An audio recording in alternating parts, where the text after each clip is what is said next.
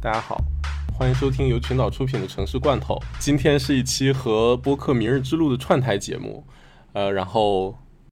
你是城市罐头的主播姚，我是城市罐头的主播小王。OK，OK，我是城市罐头的姚。对对对，然后《明日之路》的朋友们，大家好，城市罐头是一档关于城市和设计和建筑之类方方面面的东西的播客，欢迎冯老师。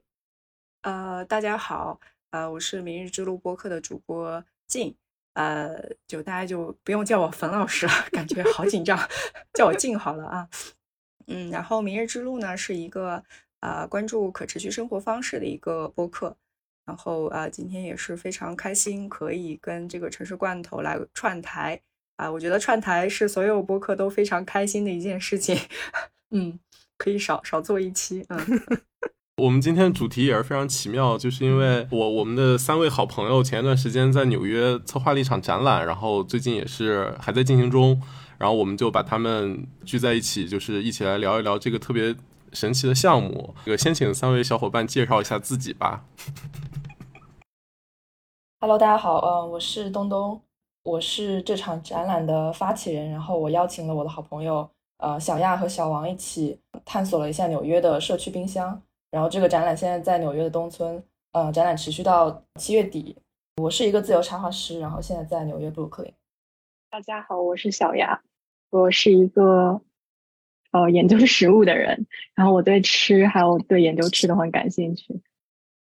哦，大家好，我是小王，没想到吧，还是我，我是城市设计师，对，然后。莫名其妙，也不是莫名其妙，但三炮我就也参与了这个项目，所以今天还挺开心，就是又当主播又当嘉宾。那小王简单的给大家先介绍一下你们这个展览的主题吧。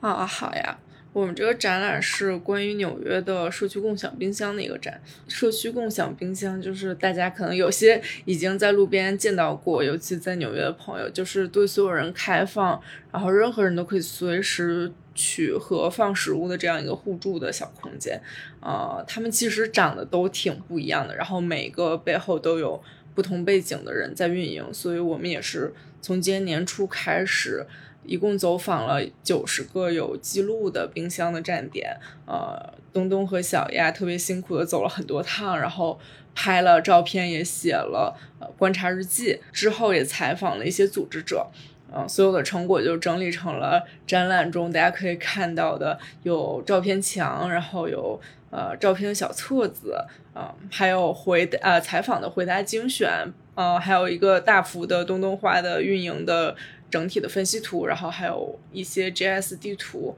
我们在现场也展出一个老的社区冰箱，然后大家可以在现场也用这个冰箱，呃，互相分享食物。嗯，对，大概就是这么一个小展览。我们也是希望通过这个展览，包括通过今天我们之后可以再讲的更详细一些，让大家了解到社区冰箱，然后也想让大家了解到社区冰箱之后背后反映的一些问题和呃它相关的一些比较好玩或者比较暖心的故事吧。我个人其实就对啊，刚才三位小伙伴做的这个社区冰箱的项目非常感兴趣，因为我们之前也是在呃我们明日之路播客里面有一期是聊到这个冰箱，呃，正好最近有看到这三个小伙伴做的这个展览，我就非常好奇，所以就可能想先问一下，就是啊，你们当时是怎么开始决定要做这样一个项目呢？这个展览是关于在纽约的社区冰箱，但是我其实是在纽约生活的历史不是很久，我是去年八月才搬过来的。然后我在之前是在美国的呃马里兰州的巴尔的摩读研究生。我在读研的时候，旁边学校旁边有一个社区农场，然后那个农场是我每周末都会去的一个地方。我在那儿做志愿，在做志愿的时候，呃，我就注意到旁边有一个冰箱，但是我当时其实并不知道我可以去跟他有交流。在别的课上，比如说一个声音作业，然后我在里面录了音之后，我就带着我的学生和我的老师一起去听我的录音。在那那堂课上有一个。同学他就直接去到那个冰箱面前，然后拿起了在那个冰箱面前，呃，放的一箱面包。然后我当时就才意识到，哦，原来我们是可以去免费的去拿取那里的食物。然后那个冰箱其实是服务于整个社区的，所以那个时候我才呃第一次遇到这个社区冰箱。后来是也是有一个摄影作业，然后我是决定拍这个冰箱，然后我就跟踪他拍了接近一百天，所以我对这个冰箱愈发熟悉起来。之后我搬到纽约之后，我也。有意识的去留意，呃，纽约街头的各种社区冰箱，因为我知道，呃，这个运动其实从纽约传到巴尔的摩的。但是一开始其实并没有说我一定要做一个这样的项目，呃，是慢慢的接触到了小亚，因为我知道他是学食品研究这个背景，然后后来又认识了小王，因为他们的这个兴趣爱好跟我也比较相似，然后我们都对食物和城市的关系很感兴趣，所以我就跟他们说了我的想法，然后后来是小王就是有提到说他之前在这个我们现在展览这个地点叫 Museum of Reclaimed Urban Space。他在那里做实习，然后他知道后面有一个 basement，有一个空间，其实挺适合我们做一个小展览在那里。所以我们三个人碰头了之后，我们就去到这个空间，然后发现它并不是一个常规的这种 white cube，就是那种白白的那种画廊，它是一个充满了涂鸦，然后甚至有些杂乱的一个空间。但是我觉得这个空间非常适合就是社区冰箱这个来自于街头和社区的概念，所以。我们相当于是确定了，我们想在这里做一场展览，像给给大家介绍社区冰箱这个东西，然后来倒推说我们在展览里需要呈现什么样的内容，就大概是这个展览怎么开始。东东刚才分享了一下从他的视角怎么开始这个项目，然后其实我还挺，虽然大家合作这么久，我还挺好奇，就是小亚视角这个东西是怎么开始，或者你为什么对这 对这个项目感兴趣？啊，小亚一副被点名的 表情。对，因为我我是毕业于纽约大学的食品研究专业，然后我们专业课里面会有很多跟食品系统还有食品相关的政策相关的内容。虽然我个人的就是研究的兴趣不是在这边，但是由于是专业课，所以是必修的。但是它必修呢，就很自然的我会把很多东西呃放到这些食品系统和政策下面去看。所以我觉得就是社区冰箱是一个很好的案例。去年八月份是我跟东东是第一次在吃在达菲达菲又出现了，在达菲吃饭的一个环境下认识的，然后他当时就告诉我，就是有农场和冰箱的事情，然后我们才陆陆陆续续开始就是呃连接起来，然后开始我们一开始是我们两个开会，然后发现这个项目其实只有我们两个有一点难推进下去，因为他在纽约。城市是一个非常重要的一个元素，但是我们可能还没有想好怎么样去把这个内容梳理进去。直到年初的时候遇到了小王，然后小王给我们确定了 museum 的地址之后，我觉得这个项目就真的非常顺利的开展下来了。那我就要再问一下小王同样的问题，就是当时东东跟小亚 拉你入伙的时候，你是怎么想的？其实你是就是第一时间把社区冰箱这个事情跟那个城市空间。之间就是做了一个联想嘛，然后你有你有没有预想到之后负责的这部分工作最终的呈现是什么样子的？还是是一个一边做一边探索的过程？哦，其实整个都是一边做一边探索的过程。然后其实刚刚开始也没有说一个特别正式说拉我入伙这样一个特别正式的东西。但是我跟东东认识是东东来，因为我现在搬到波士顿，然后东东来波士顿做一个他的个展。然后在他个展上，我发现也就是东东跟他聊到他拍摄的很多关于食物的照片。我觉得很有意思，因为我当时其实看到那些实物，第一反应就是这个事情非常日本相关。我很好奇，因为东东的主业是一个插画师嘛，在我印象里就是非常偏艺术 的那种。然后我就觉得，哎，怎么会他有这么多这么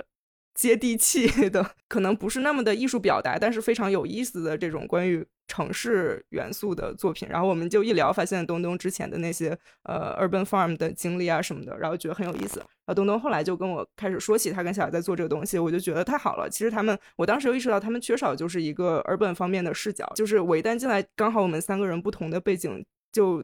对这个事情真的很成立，就刚好补全了冰箱背后的一些各方面的因素。因为我们之后可以把冰箱的照片放到我们的 show notes 里，然后大家如果看冰箱的照片会发现。首先，冰箱是坐在一个城市环境里，然后它是有它背后的社区的各种网络而形成的。冰箱的内部是食物，然后冰箱的冰箱的外饰其实是每个冰箱都有它不一样的社区本地艺术家做的，甚至不是艺术家，而就是运营它的人或者任何志愿者去画的图。冰箱这个物品它本身就具备着。社区或者城市，然后具备着食物，然后具备着插画或图像或就是关于审美的这些东西，然后我就觉得哇，刚好我们三个 天作之合，所以就觉得挺好的。我又想到，其实挺有意思，就是因为这个冰箱是关于纽约的社区冰箱嘛，然后我们三个相遇，其实也算是纽约的缘分，包括纽约，嗯，达菲啊，达菲啊，我因为我现在住在达菲，所以嗯，恰好又变成了一个能够同时跟小亚和小王有连接的这样一个。呃，存在就是我本来是，对我觉得这个项目和项目的缘起都是因为有一个很健康的社群的存在。是的，所以这些东西感觉就是环环相扣。我们因为这样的城市环境而相遇，然后我们也在做一个关于这个城市环境的事情，所以还挺成立的。然后包括这个这次展览的 museum 也是我之前在做志愿者，然后小亚现在在做志愿者，这样一个 museum 也是因为大家的这种社区精神和互助精神而产生的一个非常本地的社区的一个博物馆，所以跟这一整个展览也是就是整个精神也很匹配，所以整个展览感觉就是环环相扣的一个展览，嗯。而且我还想说，我是因为城市罐头知道达菲的，呃，城市罐头聊客厅那一期知道达菲，然后我又在达菲见到了你们，然后又做这个展览，就是一个内循环，一个圈，嗯，对。然后我还想补充一下，就是一开始为什么要做这个冰箱，可能就是因为我是一九年来的美国，然后读研究生，但是我中途因为疫情就休学回去了。二一年过来的时候，是对整个美国是还是感到非常陌生的。而且因为第一年就是课业压力很重，所以我感觉我并没有对那个城市有任何的探索吧，可能还是在学校这个 bubble 里。是因为社区农场和这个冰箱的这个项目，就是有点 push 我去真的去跟当地人去聊天、去接触。然后不管是遇到了志愿者，还是取用食物的，就是当地居民，我都觉得，嗯，对我来说，这个冰箱像是一扇窗，去就真的邀请我去进入这个城市，而不是作为一个。嗯，可能待了两年就走的一个国际留学生这样，所以我觉得，嗯，就算到了纽约之后，我也是因为我们家附近呃有一群冰箱，然后我也是在有一天乱走的时候发现的。呃，当我说出这个，就是跟我的舍友考分享这个冰箱的时候，他说他住在 Broadway 这么这么久，然后其实经常看到这些冰箱，但是他从来没有打开过，就是他从来没有觉得这个冰箱可以跟他有关。可能冰箱对我来说就是一个邀请我去跟这个城市有互动的一个门吧。有一天也是正好周二的时候，就是路过这群冰箱，然后发现前面有一个配送食物的一个队伍，然后我就跟他们讲了，我就问他们你们在做什么，然后这冰箱是不是你们弄的？从那以后我就知道哦，那个冰箱旁边连着的是一个叫 Collective Focus Resource Hub 的一个社区中心，然后它是有一群特别年轻嗯的酷儿群体去主办的这样一个社区中心，然后它主要的人口构成也是。呃，拉美裔、非裔，然后其实白人就是占的比例还挺少的，也挺符合我们这个 neighborhood 人口的构成。他们非常需要中文翻译，所以我也是因为采访了他们完了之后，他们就邀请我做他们每周的这个中文翻译。因为附近有很多华裔的老人，他们是不懂英文的，所以我就也因此就是真的也跟这个社区中心又有了新的连接，也是因为冰箱的原因。对，感觉刚刚都聊那个还挺符合，就是又要提起香标，就香标老师说的漂浮感，然后包就是怎么为了抵抗漂浮感而找到附近的社区的，这样感觉就很符合这样的概念。嗯，哎，对，说到这儿，其实我有个问题，就是因为你们这次展览做的是纽约的社区冰箱嘛。然后纽约这些社区其实成分是就还挺复杂的，因为纽约移民移民社群是就是很多样的嘛。就比如说达菲他们现在住在 Bushwick 这边，其实是各种各样的族裔，然后各种各样的社群都有。然后我也看到，就是小亚和东东他们，就是你们在那个调研的时候，其实也会遇到，就是类似比如说做采访啊一些就还挺奇妙的事情。我就我看你们发的 story，但是就没有听你们具体的讲过，可不可以分享一两个这样子的就是小故事？呃，你们三位也很奇妙嘛，就我们在在纽约其实也是外国人，再去到就是不同的社区里面，然后去介入他们的社社群里的公共生活，然后去采访他们，就这这是一个什么样的感觉？然后有没有一些就比较奇妙的碰撞和小摩擦这样子的？对，刚刚东东其实也提到，就是冰箱的上面经常会有社区的艺术家或者社区的志愿者画的一些 murals，然后那些。图案上面经常会有写着，就是英语的 free food，然后其他最常见的两种语言其实就是西语的 comida g r i d a 和中文的免费食物。呃，就这个观察，我觉得这对我们来说都还挺有意思。就是你很能明显的从它语言的设计看得出，它这个冰箱的主要服务对象是什么，社区里会来这个冰箱取用食物的人是怎么样的人。当然也有一些其他的案例，比如说我们在 Astoria 还有在 Flatbush 那边，其实都看到了有位。呃，应该是中东的呃社区服务的，因为我们也其实不懂他们的语言，但是是是属于他们的语言的一些呃冰箱，在冰箱上的一些说明文字也是用他们的语言来表述的。我觉得这个呃，就是通过语言也可以看得出，就是这个呃，虽然它冰箱的位置都是在纽约，但是它服务的社群是非常多样的。哦，对，跟这个相关，就是我们在采访过程中有一家冰箱，它是在两个社区有运营，因为两个社区它基础的种族构成不同，然后他们经常会在是布鲁克林嘛那边放那个上海青，对他们那天不小心搞反了，就是平时在 Bushwick 这个上海青很快就可以被人拿光，然后那天他们搞反了，然后不小心把应该去 Bushwick 的上海青送到了 Bronx，然后 Bronx 那边这个上海青就直接就是坏在冰箱里了，因为大家可能真的不太知道这个菜是什么，然后文化上也没有。吃这个菜的习惯，所以嗯，对他们另外一种蔬菜是应该是 kale 哦，对，是 kale。我觉得 kale 就是一个对华人社区也属于就是有门槛的处理的，对对，所以相当于两边都搞混了，然后两边谁也没拿，后来菜就烂掉了。但是这个也还挺。kale 是什么东西啊？羽衣甘蓝，甘蓝，嗯，哦，沙拉里很难吃。这个其实我想到。对你刚才说这个 kale，我想到我之前在那个上海的那个食物银行里面也有看到，就是呃上海那个食物银行它有呃一些那个食物是从那个超市里面捐赠过去的，其其中里面也有那个羽衣甘蓝，然后呃按道理那个是很贵的一种菜，对，但是就在那里就没有人去领，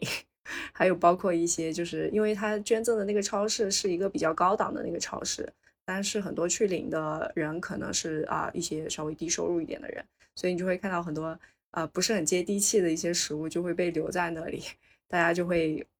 更选择一些可能在菜场都可以买到的那样的一些菜，这个也是一个很有意思的现象。嗯，可以简单补充一个，嗯，不熟悉它的烹饪方法，所以会嗯尽量避免。如果你能有自由取用的空间的话，你就不会去想要拿它。就是我平常我每周二做那个食物配送的时候也是。一般来说都会有白菜和 kale 这两个选项，然后一般就会让大家二选一。然后我发现华裔从来基本上从来不会选 kale，除非就是没的白菜了，然后只能拿 kale，然后完了还要抱怨几句怎么没有白菜了。被迫吃了白人饭。对，嗯，这两种蔬菜它在社区冰箱中如此常见，然后它又是一个大家生活中每天在超市或者是在这种冰箱里会遇到的食物，但是他们面临的这种就他们的 popular 程度如此的不同。但是也有可能只是因为我恰好遇到了这些华人，他不太熟悉 kale 这种植物，对。但其实我在巴尔的摩也是那个冰箱里，我拍了那么多照片，其实 kale 依然是一个最不受欢迎的植物，就是它真的挺容易烂在冰箱里，然后第二天被志愿者清走。那我那我可以顺便说一下，其实羽衣甘蓝，呃。呃，确实还挺营养健康的。对，呃，简单的做法就可以直接吃当沙拉吃，或者你可以把它榨成那个果汁，汁对对，榨成果汁可能会更好，呃，吃下去一些。对的，烤成那种 chips 也可以。对对对，嗯，羽衣甘蓝它那个叶子可能还好嚼一点，然后杆子经常就是可能大家就会浪费掉。然后我个人的烹饪方法是，就是把杆子都收集起来，然后把它们剁得很碎，然后就可以做意面，就是加 Parmesan cheese 就会很好吃，就很简单，但是很好吃。嗯，不错不错，今天学到了一些羽衣甘蓝的烹饪方法。是美国南方菜就会挺多那种炖的 kale，就那个应该是 color green。哦，它不是 kale，我还以为那是 kale。哦，它那个没有 kale 那个皱皱的那个雨衣的感觉。学到了，学到了一些烹饪小技巧。那我就可能想再接着问一下，就是你们在那个社区冰箱里大概都会看到什么样的食物呢？社区冰箱它可能，嗯，我们不单单只指一个冰箱，然后它有的时候会在冰箱旁边设立一个架子，它可以放一些干的货物，然后甚至是衣服什么的。然后它一般也会有一个棚子去给它遮雨，对。呃，所以说，如果是在干的区域，可能比较常见的是一些罐头，然后还有一些，比如说胡萝卜、土豆、洋葱这种不需要放冰箱冷藏的食物。嗯，也会有香蕉之类的，但香蕉真的很容易坏在里面。然后冰箱里面的话，我觉得印象比较深有一种就是盒装奶，然后它它是百分之二的那种低脂奶。然后那个时候我们其实挺少在超市里见到那种包装奶。后来有一个采访对象跟我们说，是有学校是专门就是订这种奶，然后这种奶可能。通常来说，只会配送到学校这样的机构去，所以平常也不会流通在市场上。嗯，然后除了奶之外，就很多，比如说 bakery，就是一些 bagels 或者是大的面包啊，然后也有一些新鲜的蔬菜水果，呃，还有一些 pack 好的食物，就比如说附近餐厅可能过来 drop off 的一些便当一样的食物，它有它可能有一些主食，然后有一些沙拉或者是一些呃肉在里面，但是其实大部分冰箱可能都不太欢迎肉。或是鸡蛋之类的，因为它很容易去腐败，然后就会滋生细菌，所以很多冰箱也是就是素食者友好的冰箱。冻柜里面我觉得挺常见的是那种嗯冷冻食品吧。美国的超市里冷冻区经常能看到的一些食物，因为美国超市冷冻区真的非常丰富，货品非常丰富，他们就是为了美国冰箱巨大冰箱而产生的一个一整个工业那样的食物非常多。对，然后还有一些比如说小袋的米、小袋的意面之类的，这也是就是那么小包装的米，我真的只在美国见过。但我记得好像之前听哪个脱口秀演员也是在调侃，就是亚裔脱口秀演员。Uncle Roger 还是谁，然后就调侃只有美国就是会出现这么小包的米。补充一下，干货区有的时候大家还会放卫生巾或是尿布。然后我们有收到采访反馈说，有些就是有一次一个一个妈妈吧，然后看到尿尿布，好像甚至还哭了，能感受到这种社区的关爱，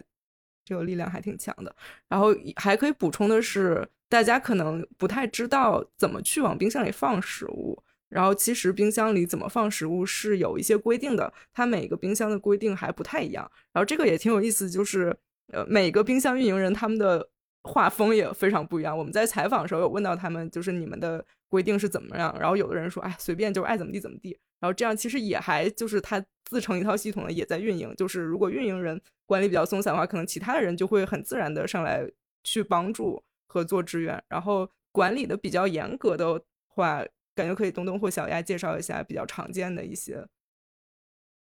就你打开一个冰箱，你你会想要拿的食物，那必定不会是别人吃了一半的东西，对吧？然后也不会是那种被打开了，然后又包装都敞开的那种食物，因为那看起来就非常可疑。所以，呃，首先如果是有独立包装的，那肯定是最推荐的。那如果没有的话，也建议就是放一些新鲜的食物进去。如果是一些就是烹饪好的、加工好的食物，那非常推荐大家就是写好那个 tags 贴在上面。我之前在巴尔的摩那冰箱遇到的就是非常规范的一种做法，就是他会把所有的呃就是食材写上去，然后把这个过敏源也写上去。比如说有的人对肤质过敏，或者是对或者是里面有肉，他也会要提醒你。我们这次在 Harlem 看到有一个冰箱，就是里面 prepared food 就是预制好的食物，它连。你要怎么回去，怎么加热，怎么食用，都标注在上面，就还看到的时候还挺感人的。但是其实很多冰箱它做不到这一点，大家就把就也不写 tag，就没有任何信息，也不知道是什么时候放进去，就扔到冰箱里。然后还有一个比较统一的，大家会避免的东西就是酒类。但是我们也采访到过一个个例，他说啊，我们什么都欢迎，酒也行，但是酒就是拿的比较快，就很快就没了。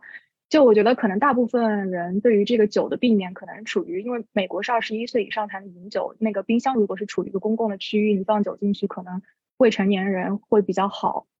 比较方便他们在就是到饮酒年龄之前就取用这些这些东西，所以我们可以理解这些规定的制定，但是也也会有一些个例会觉得啊这些没有必要，就是我们怎么样都欢迎。嗯，然后说到酒，有有一个冰箱。他们还有讲到他们的一个运营难点是，他们的冰箱附近有一个施工的工地，然后那些工人经常拿冰箱来冰他们自己的啤酒。对。呃，那说到这里，我就有另外两个问题，我一个一个问好了。就是第一个是，你们刚才讲的是放东西的规则，那取东西的规则是什么样的？我感觉社区冰箱就在我的概念里，好像拿东西守规则应该比放东西的那个规矩要更重要一点，就是在它的实际运营里。我觉得规则就是你需要多少取用多少，但是具体怎么执行，那就真的是看个人自觉了。那有的人可能就是哦，我一打开门，我什么都要，我拿一个巨大的袋子，就是什么都拿走。那有的人看了一下，如果他不需要，他可能什么都不会拿。就是其实是不会有强约束的，没有，因为一从头到尾就没有人在旁边管着嘛，它是一个独立的存在，然后它是不受任何人的监管的。虽然哪怕它是有志愿者。可能每天或者是每周去维护，但是志愿者存在的时间也跟我们一样，就是非常短暂。他只能够呃看到他当下这个冰箱的情况，但是平常这个冰箱是谁来使用啊，谁来投放啊，其实就连冰箱的创立者他们也不太清楚的。有一些情况是，就是他那个冰箱除了二十四小时作为一个放置食物的空间，他还会在每周的固定时间呃作为一个 pantry 的地点。也就是说，在这个每周的一个固定的时间，会有志愿者把食物运送到这边，然后给来排队的人分发。东东的志愿者其实就是主要做这个工作。呃，然后如果是这种情况下，在场的志愿者一般会就是他每个人的分量一般是固定的。然后如果是你随便可以取用的话，像我们上次去 Bronx 的时候，正好在看，就正好看到两个志愿者过来抓包这些食物，然后有志愿者在现场维护秩序。他们是可以你随便拿多少的，但是当你拿的太多了，志愿者就很多情况下是同族裔的，他们的说话方式也可能对于自己来说是，就是对于同族裔的人来说也是一种更亲近的方式，比如说，哎。大姐拿的差不多就行了，就是用他们可能是用西语说出来的，或者是用他们自己的语言说出来的，也不会觉得冒犯。那大家看哦，好像是拿的差不多了，就会走了。对，然后接着小亚的说，就其实冰箱的分发食物可以主要分成三个部分，就一部分是冰箱的，就是你自己个人去取。然后这一部分其实有意义的点就在于冰箱它是一个独立的存在。纽约的社区冰箱开始就是在 COVID 期间开始的。它其实就是为了应对当时的食物短缺危机，同时就是为了让人维持一个物理距离。然后，所以这个物理距离也决定了很多人，当他其实真的有需要，但他又有点不好意思去拿东西的时候，他是可以趁着旁边好像没人看见的时候，他可以去去拿。包括比如东东看到有人去拿，这个行为也启发了别人，就是消除这个羞耻心。就是如果真的是旁边有人看的时候，大家会意识到哦，其实去拿就是也没什么的。所以这样也去反向的去鼓励大家去拿。然后第二种就是刚刚小亚说他们会有固定时间分发，然后这个就是稍微有组织一点的。然后还有一些机构它是会定点的，尤其刚开始筹备期间，他们是会定点向他们知道的社区内有需求的，比如残疾人或者老人之类的，呃一些社区的居民去分发。所以是分这三种，然后这三种呃都不太一样。然后我们在采访的时候，其实有的冰箱运营者也说，就是一大难点也是有的时候。大家领取食物的时候，会就是一方面是会打起来，另一方面是会质疑，就是说有的人怎么看着挺体面，他怎么还来拿？我觉得这个也是一个挺值得探讨的点，就是我们怎么去定义谁是需要食物的？是不是我穿的体面，就好像我就没有食物短缺问题了？嗯，然后刚刚羞耻心这点。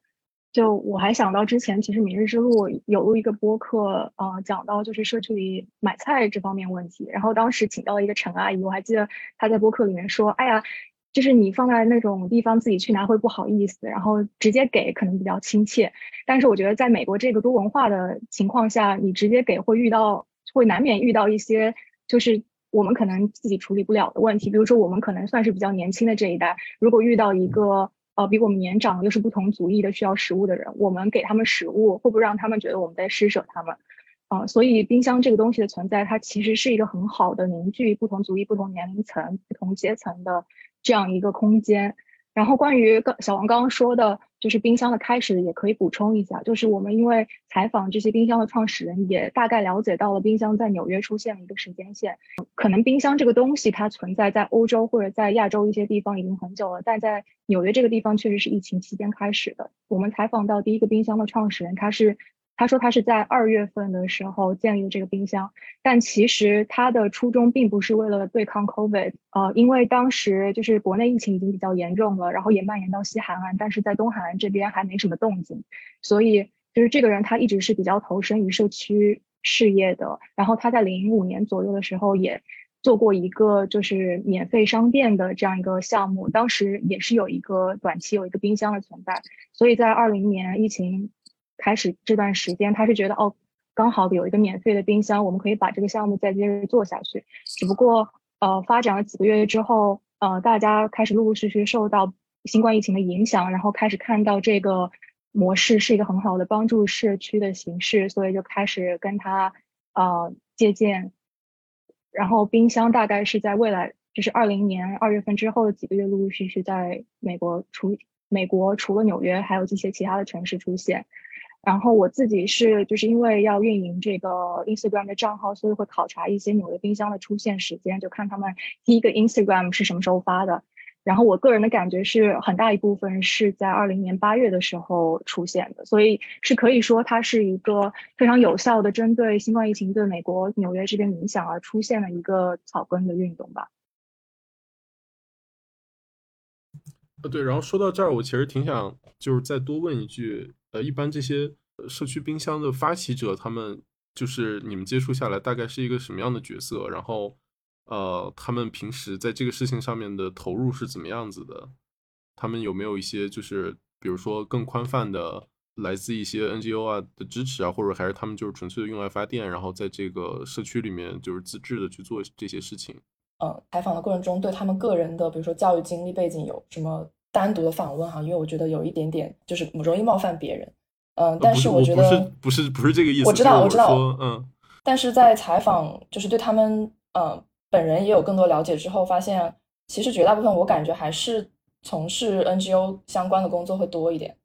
就是不管是他们因为冰箱然后建立了一个 NGO，还是说他本来就在 NGO 工作，然后顺便成立了一个冰箱，这是都有可能出现的。而且呃也会有比如说在教堂工作的人，但是都是这种有公益性质的，单单纯纯就是自己发起的也有。呃，有一个是在应该是 Flatbush。就是在南的布鲁克林那边，然后我们当时有经过他们家，然后那个冰箱就是在他们家的前院里，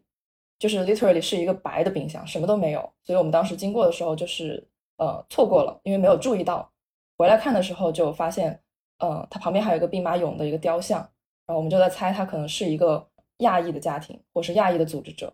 然后当时正好旁边有一个呃拉美裔的一个居民，就下了摩托车，然后准备往那个人家的家里走，我们就在问他这是不是。你们家的冰箱啊，或者是说你是不是住在这儿之类的。然后聊天的过程中，有一个华裔就走出来，她是一个一个女性，然后她就跟我们介绍这个冰箱，确实她在运营，而且他们他们住的那个空间本身就是一个 co living 的空间，然后嗯，跟达菲很像，但比我们更加就是对社会敞开，就是他们是呃，真的是你如果想要住进去，你填他们的问卷，跟他们达成一致，你就可以跟他们一起共享这个空间和一些设设备，然后分担房租。然后他当当时就带我们，就是不仅看了这个冰箱，还进去看了他们家后院养的鸡和就是一些小农场。后来我有查他的领英，就是呃发现他是学 nursing 出身的，然后然后后来他有在各种学校就是念跟公共卫生政策相关的这种学位，可能也是有这样的背景的人才会更倾向于去做这种社区相关的事情吧。我不知道有没有回答你的问题。呃，感觉可以补充一点，就感觉你你其实也在问这个东西是不是有一个总体的支持结构或者一个总体的倾向。其实我们在做这个展览的目的，就是在于我们发现这些冰箱其实他们都在各自的社区，相当于有各自的背景而生发出来，但他们其实之间没有连成一个系统。我们知道，唯一就是可能想把这个冰箱集合在一起的，就是帮助我们调研的那个。NYC Fridge，然后我们其实也是希望大家可以看到，其实现在已经有这么多冰箱在运营。呃，我们采访的一个组织者，他也说，他其实想推动，比如跟大的电力公司产生一些合作，就是给他们的电费啊什么进行一些减免。因为现在其实政府我感觉没有把这个东西当做是一个一个场景，所以没有任何相关的支持的政策之类的，就不像比如 NGO 它有统一的一些支支撑呃支持政策，但是。冰箱其实真的都是在靠大家，然后尤其大部分冰箱运营者，他们是 NGO 本身，就是他们可能有相关一些资源。但是如果你是个人要运营的话，真的就是用你的一腔热情，包括和这个社区里比较就是有爱心的志愿者来共同维系，但是是没有政策方面的支持的。但是就是也会有一些和呃这个社区本身关系还挺大的，就可以看得出。呃，每个冰箱它运营的理念都很不一样。就像刚刚小王说的，就有的冰箱它可能本来是 NGO 出身，它也会比较有经验，然后也会积极的去找政策上的补贴。但是有的冰箱它就比较激进的 左派的创始人就会觉得我完全不相信政府。我觉得这就是可以通过社区的努力把它维持下去的一个东西。然后电费对我来说也不是一个太大的负担。然后我觉得我宁愿不要政府的参与。然后把它作为一个社区本来的事，就是社区自己的事情运营下去，也很常见。嗯，对，就是当时他也说到，嗯，在 L A 的时候，呃，在 L A，然后有很多冰箱，其实政府有比较消极的态度去有意的去阻挠他们，或者是打压他们的这个维护。但是在纽约的话，可能比如说市长或者是一些呃管理层，他们对他是一个嗯，既不是很鼓励，但也不反对的一个态度，甚至有的人可能还会。专门过来拍拍照啊，或者是呃宣扬一下政绩吧，可能有有一部分这样的目的在里面。那对他们来说，嗯，就尽量不依靠来自于政府的 funding，也是一种自我保护吧，就是尽量保持他们的独立性。呃，然后我再插一个题外话，呃，你们刚才有聊到一个一个运营方，他在同同时运营不同的地方的两个冰箱，就是这个运营方是是那种机构吗？也是就还是也是这种比较个人的？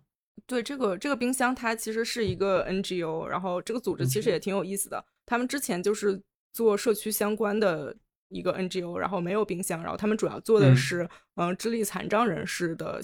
还有退伍军人吧相关的一些社区嗯帮助。也是因为疫情来了，然后大家发现呃有这个冰箱是个挺好的事情。创始人他们自己也有说，自从有这个冰箱，他们发现这个冰箱就相当于是他们整个整个组织的缺失的一环。现在有了食物，把大家都连接起来，就一切都更好了。然后包括他们之前就是对于比如智力残障人士的帮助，其实就只是单向的帮助而已。但是有了社区嗯冰箱之后，智力残障人士也充当了冰箱运营志愿者的角色。嗯，在实际运营当中，这些智力残障人士就可以和当地居民进行一些沟通，然后他们会比如相互记住彼此的名字，然后会产生一些日常的对话。这在之前其实是挺难做到的一件事情，所以也是一个冰箱把人连接起来一个挺好的例子。所以他们其实算是一个特例，就其他大部分你们遇到的还是就是在这个社区里的人做的，他们相当于是一个就是外来介入的这种这种他们。其实也是社区内部，但只不过是两个社区。OK 嗯，然后像刚刚讲到的第一个冰箱的创始人，他就是呃，就有很多冰箱会跟他借鉴，呃，就是问他参考建议。然后，所以他的 connection 算比较广的。就虽然他不是负责每一个社区的运营，但是他有一个网络，就可以联系到很多冰箱的组织者。然后他的呃方针也是，就是他如果联系到了一个捐赠的食物，呃，然后有如果有志愿者愿意开车去 pick up，他会告诉那个志愿者你想 drop off 在哪个冰箱都可以，因为他只要帮助到一个社区的人都是 OK 的，不一定要送到我这里来。所以就是可能他会接触到其他冰箱的可能性多一点，然后他那边也会分享一些纽约之外的冰箱的一些信息。对他，他就是帮巴尔的摩那个冰箱建立的那个人，然后他自己运营了一个 NGO 叫 In Our Heart，这个 NGO 就是主要负责 food rescue 和 community fridge，呃，也是他给我们提供了一些就是纽约冰箱建立的这些时间线，虽然就是可能他提供的资料也很有限，但是他基本上能代表这个 trend 是怎么从纽约开始的。然后刚刚小王说到那个运营两个冰箱的那个组织叫 Services for the Underserved，就感兴趣的可以去了解一下。到时候可以写在 show notes 里面，嗯然后大家有兴趣可以自己去查。呃，然后刚才说到这个运营方的问题，就里面其实有有讲到一个特别有意思的事情，就是那个电费的事情。然后包括东东讲的那个把冰箱放在他自家前院儿，就就所以我就有一个问题想问小王，就是说，就是所有的这些冰箱，因为因为其实冰箱它是一个公共空间嘛，然后我其实挺好奇，就是这些冰箱，它们字面意义上的公共空间是什么样子？就是它们所在的空间是怎么样子？比如说，这个一个冰箱，你作为一个家电，它是要接入这个城市的基础设施的嘛？这个电它一般是接在哪里？是接在某户人家吗？还是接在那个街面上一个商店里，还是怎么样？然后它是呃怎么存在在我这个这个这个公共空间中呢？它是放在街边儿，放在一个人一个私人领域，但是公共可以触达的区域，比如说是呃前院儿、后院儿或者门廊，还是说就放在呃什么地方？就这个这个嗯事情。对你，嗯你基本实现了自问自答。我们这个项目的那嗯个名字叫冰箱街，其实我们就觉得这个是这个东西好玩儿，就也好玩在这个属于私人非常私人的一个是一个物品，它其实出现在了属于公共的这个街道上。嗯，大部分冰箱是在街道或是街边或是社区组织的旁边，就是一个最公共、最人流量密集的地方，这样大家它才可以比较显眼的让大家看到。然后，嗯呃，你说这个接电其实也是我们觉得非常有意思的一件事情。我们也在展览的一个分析图上面，就是着重画了这个部分，因为感觉它虽然是个小小的部分，但其实体现了挺多东西的。然后可以说一下接电的大概的几个部分吧。一一些冰箱是他们本身就是一个 NGO 组织，然后所以这个电就接到他们 NGO 组织的其他的楼上。然后还有的是他们会把冰箱放在一个社区中比较受欢迎的一个，比如小卖店之类的地方旁边，然后这个店主他就会很好心的，然后把自己的店提供给这个冰箱，感觉这个是一个非常可爱的一个社区互助的场景。嗯，然后还有、嗯还有什么？是不是？然后有教堂，其实也有那种在公园的，对，哦对也有公园在公园门口的，嗯，然后也有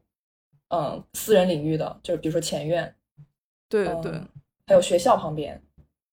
对所以就是其实分类还挺多的，就是公的、私的嗯和半公不私的这种。然后你说到这个冰箱的地点，其实也挺有意思。我记得有一个嗯冰箱的运营组织，他们是把冰箱放到他们 property line 的里面，就相当于哎，我这个冰箱是属于我们这个内部的一个东西，我们没有侵占任何公共空间。但你知道，冰箱你门打开，其实人的手是可以，因为 property line 是一个隐形的 line，你它不是一个实际存在的墙，建筑红线。对对，建筑建筑红线。对，所以你你还是可以就是在公共空间上去去取用，这个也还挺好玩的。就是大家有各种呃自己的智慧去解决各种问题吧。嗯，什么叫 property line？就是相当于这个在这个 line。中呃里面就是你的私人财产，哦，那你刚说那种就是，比如说你用手可以去 cross the border，那那比如说其实无所谓，嗯，大概属于什么样的情况？嗯，就我我进人家前院是也算是是吗？呃。对，没有建筑红线，它就是 property line，它是它是限定你业主的东西不可以超过这条线侵占城市的公共区域。哦，对，比如说你不可以落一根柱子落在这个城市的人行道上面，对你必须所有的东西都退在这条线的后面才可以。但是你你作为一个市民，就是你适当的去侵犯这条线，就只要这个业主。本身没有问题，你是没有问题的。比如说前院里面有条狗，然后你把你把你的手就是伸过栅栏摸它的头，是 OK 的。对对对，就是这个这个并没有问题。了解。对，又学到了。对我我其实想说，就是这个就是冰箱的物理空间这个事情，举一个国内大家可能大概也许可以理解的案例，就是菜鸟驿站，就是就是每个街道或者小社区他们集中的放快递的地方。就是也会是一个，就经常会是一个小卖部啊，或者一个什么充话费的地方啊。然后像我现在住的这个地方，那个菜鸟驿站是一家那种定制旗袍的裁缝铺。然后，对，但是性质不一样，因为冰箱社区冰箱是一个公益性质，但是菜鸟驿站它还是一个呃跟你的消费生活强相关的东西嘛。但我感觉就是它的那个呃空间属性还蛮像的。我每天去去取快递，就是会有两个人在那边。呃，叼着烟，然后在那里踩缝纫机，然后另一个在那里裁那个袖子，然后边上大家就在那个架子上面拿东西，然后还会问他说说那个几几几号在哪里啊？然后他就会把那个剪刀放下，然后去外面说这个在门口呢，大概这样子。就你们说那个冰箱，我感觉很很像这样子的状态。那如果在国内真的要设立一个冰箱，其实我觉得这个快递站是一个挺挺好的一个 location，就是。每个人在这个社区里可能都无法避免去要去到这里，不不论他住哪个单元哪栋楼。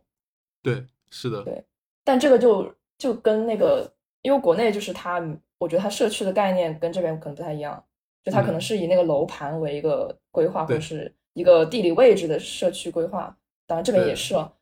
就是那如果说它设立在菜鸟驿站的话，那可能只有这个社区的人可能才会知道这个地方，或者是更熟悉。那比如说，我如果不住在那个楼盘里，但是我又住在这附近，那我可能也不太知道它的存在。对，我们也可以想象一下，在国内要是做这件事情，在哪做会比较好一点。嗯，我觉得就是可能国内的如果做这个社区冰箱，有可能就会和啊在纽约呃这个它的出发点是会可能会不太一样的。嗯，就是比如说像呃，当然我呃对国内。的食物银行也没有那么了解，反正应该是很少。我仅仅知道的上海有一家，而且还可以讲一个很有趣的，就是他们现在已经不叫食物银行，改成叫做他们以前叫绿洲食物银行，现在改成叫绿洲盛食社，就是不能用银行这两个字。呃，是什么？啊，那应该叫什么银监会还是什么？跟他们讲，你们不能用银行这个字。对对对，笑死。呃，对，就是因为会会有人误导，真的以为你会你是一个银行。对，所以就是呃，我记得之前跟他们有沟通的时候，嗯，应该是两三年前吧。就那个时候，他们还有说过，其实他们也挺想做这种社区冰箱。就是因为他们呃目前都是说啊有定期的人给他们捐赠啊食物，哎可能是以企业为主，个人捐赠都不是很多，然后他们再去把这些食物定向的分发给一些社区的人，然后这个分发的人是有要求的，都是要啊低保户啊或什么，这样他才有资格去拿这个食物。但他们后来也有想过说，哎他们觉得其实就是其实每个人。就刚才小网友也有聊到，就是说，那到底什么样的人有资格来拿这个东西？就他们其实当时也想过，其实啊，每个人都有权利来拿这个东西，所以他们也想过去一些社区，或者是在一些城市的公共的一些办公大楼里，可能我就在一楼放一个这样的一个冰箱。然后，那他们也说，那要怎么取呢？可能就你刷一下你的身份证，然后你就可以把这个东西取掉。就是，嗯，就是他也是需要有一个这样一个手续，就是他要知道是谁拿了这个东西，大概这样子。呃，但是后来好像这个就一直没有推行下去。就是我，我大概可以想象到，就是他们如果去推这样一件事情，肯定会遇到很多的这种困难。嗯，就是对，就是这种空间。不管是社区里面还是办公大楼的物业，就是就是这呃，可能大家都会觉得这个东西放在我这里，我就要对它承担责任，还是怎么样？那万一这个里面出现了一个什么问题，比如说某一个食物过期啊，或什么，那这个责任谁来承担？就是嗯，从一个这样规避风险的一个角度，那其实是没有人愿意做这样一件事情的，就它不是一个。从社区是真正有这个需求，然后来做一个这样的社区冰箱，所以它的这个出发点就是完全不一样的。而且我还挺好奇，就是像纽约的这些社区冰箱里面，他们在做这些宣传的时候，他们会不会提这个食物浪费这件事情？呃，就是这个比重大不大？呃，最起码在呃国内啊，所有呃这种主要是啊国内的这些食物银行，还有包括一些。做临期食物呀，什么这些，它都呃最大的一个，你可以说它是宣传点吧，它都是说是减少食物浪费，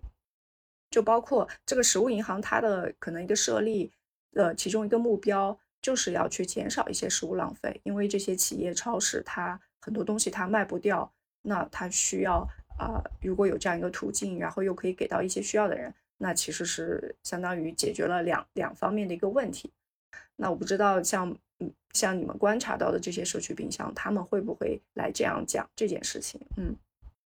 我觉得就食物浪费的问题可能是一个就是大家都心知肚明的东西，但是我们观察到的冰箱大部分它不是以解决食物浪费作为一个宣传点，它还是希望能够提供到有需需要这个食物的人啊一些帮助。但是我觉得这个问题也很有意思，因为我们在说社区冰箱的时候，我们可能通常会觉得啊，好像就是。把食物放进去的人会比拿食物拿走食物的人更高尚一点，但是其实他们之间没有任何区别，就是他们对于这个冰箱来说都是使用这个冰箱的人。像在美国，就是食物浪费这么严重的一个 情况，就大部分的浪费可能还是产生在就是食品真正到达消费者之前，这中间就是从呃一个农场把食物生生产出来，中间有生产商、制造制造商。有加工商，可能还有批发商、经销商、零售商这些所有的，就是这么多环环相扣，那它肯定就是就是环节越多，它产生的溢价就会越多，然后商品从生产出来到消费者之间的这个流通时间也会越长，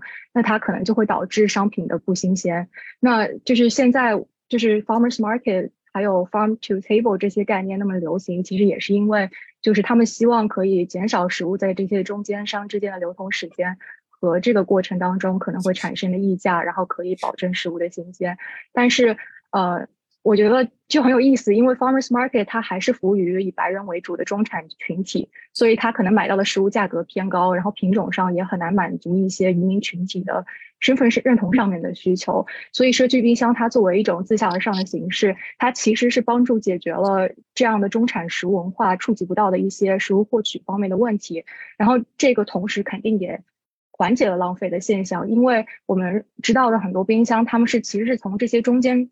环节的那边去就是获取到的食物，所以说在上面每一个环节它都有可能去帮助解决食物浪费的问题。嗯，对，所以就是虽然它冰箱自己没有就是呃强调冰箱作为一个解决食物浪费问题的一种可能性，但它在其中作用应该是非常大的。而且我觉得宣传的角度来说，呃，如果把重点放在避免食物浪费，那主体是食物。但是就我观察到他们的 social media，他们发的东西，我感觉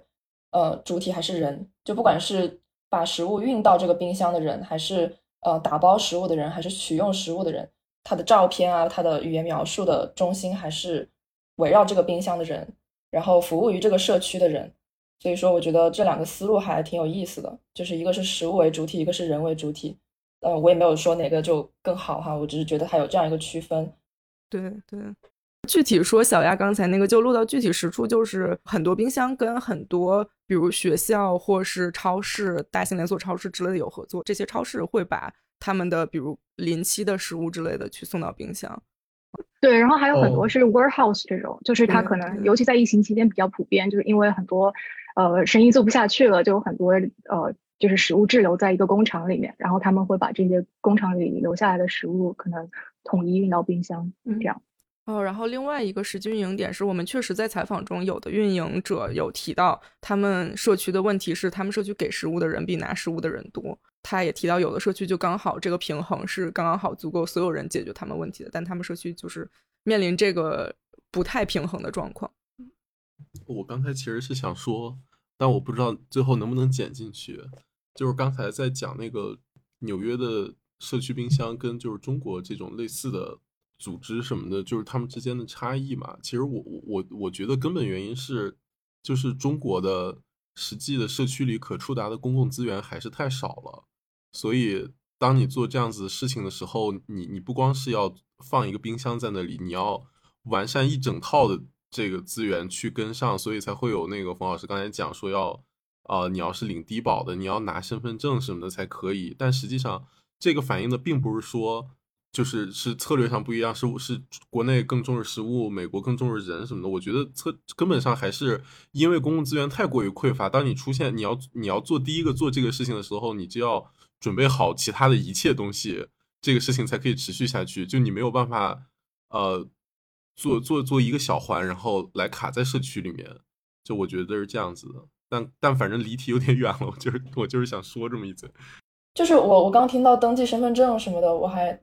我我有在那个绿洲食物银行，嗯，绿洲盛食社的那个视频里看到过。然后，但是他们比如说附近的建筑工人，然后拿着自己的一个身份证什么的，就排队去领一个，嗯。面包或者是一个牛奶，就我看到这样的视频，嗯，但是比如说在我做志愿的时候，因为这边很多移民，而且他们甚至都不一定是合法的身份留下来的，所以我们每周其实我们在这个 Food Line 里面，我们第一件做的事情是登记，嗯，登记他的姓名，如果他出现在这个系统，我们就直接 check 了；如果他没有来过，我们就要登记他的，嗯，首先是他的名字，但这个名字都不一定是他的，就他也可以用别人的名字。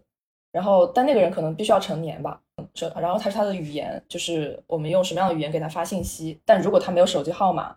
呃，甚至有的人想不起来自己手机号码，那也不需要。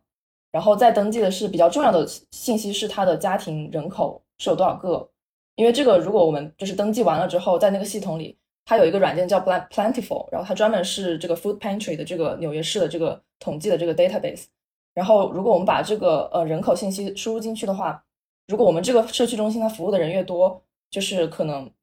调动能调动的资源就越多，就可能比如说政府给他们的 grant 就越多，或者是呃超市给他们配送，比如说 Trader Joe's 是我们每周供应的一个主要的供应商，然后他们其实最需要核心知道的信息就是这里有多少要服务多少人，或者潜在的服务对象是多少人。对，我觉得可能一个就是需求，还有一个可能像姚刚才讲的，就是你要在社区里面做这个事情，你是要有一个。啊，你可以把它叫社区自治啊，或者是社区自主组织这样的群体吧，它是要有存在，或者是有这样的人，他愿意去做这个事情，然后他才可以有。那可能在呃这边国内的话，可能很多社区呃是没有这样的土壤的，那它就很难是自下而上来生长出来。但是我之前是在上海，之前在我们那个冰箱的播客里也讲过，就是因为疫情的时候，很多人就是会交换食物。呃，其实也是为了那个避免这个距离，就把食物放在一个地方。然后当时是去一个园区里面，然后他们那个入口的地方就是有两个保安，然后保安的旁边就有一个冰箱。他就他，然后他们就说那个是呃，他们疫情的时候，当时啊就有人把食物放在里面，然后给需要的人，就是有这样一个需求，然后他出来的。那后来呢，这个冰箱就也还放在那儿。呃，但是它的功能就变了，然后它就变成呃，会里头放一些那种水呀或饮料什么，是冰镇的这种，然后会给那个快递小哥，如果他有需求的话，他可以去喝。就是可能这个需求是很重要，就是真的有人是需要它，而且这个是呃前面有人来把东西放进来，后面是有人可以拿走，那这个东西呃，如果运运作不是很复杂，我觉得它就是可以做起来的。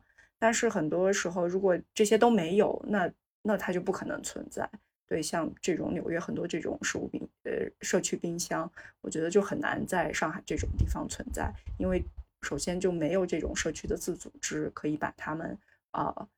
联系起来吧，包括联系食不同的食物、食物的来源和食物的走向，还有联系不同的人。对，这个其实都是有需要一些基础才可以做起来的。嗯嗯，感觉冯老师说这个就是有两点都挺有意思。就第一点是，就是疫情期间上海生发这个互助精神，然后互助精神也是我们这次展览就是特别想强调的一个点，就是可能我们是呃现在把目光落在冰箱上，但我们。可能最终的目的不是说宣扬冰箱，然后希望冰箱永远在那儿，冰箱是个多好东西，而是说我们看到了冰箱作为一个大家在面对不确定性的时候生发出来的社区互助的一种形式，然后我们希望宣扬的是其实是这种互助形式。然后互助形式在历史上就是呃最著名的几次实践，其实都是在人类面对巨大的不确定性的时候产生的。然后我们也希望，可能如果我们能把这个精神延续下去，以后就不光是面对这种大事件的时候，而是在日常中，然后在社区中，可能就可以有这样的互助精神。然后另外一方面也是，就是我感觉冰箱在纽约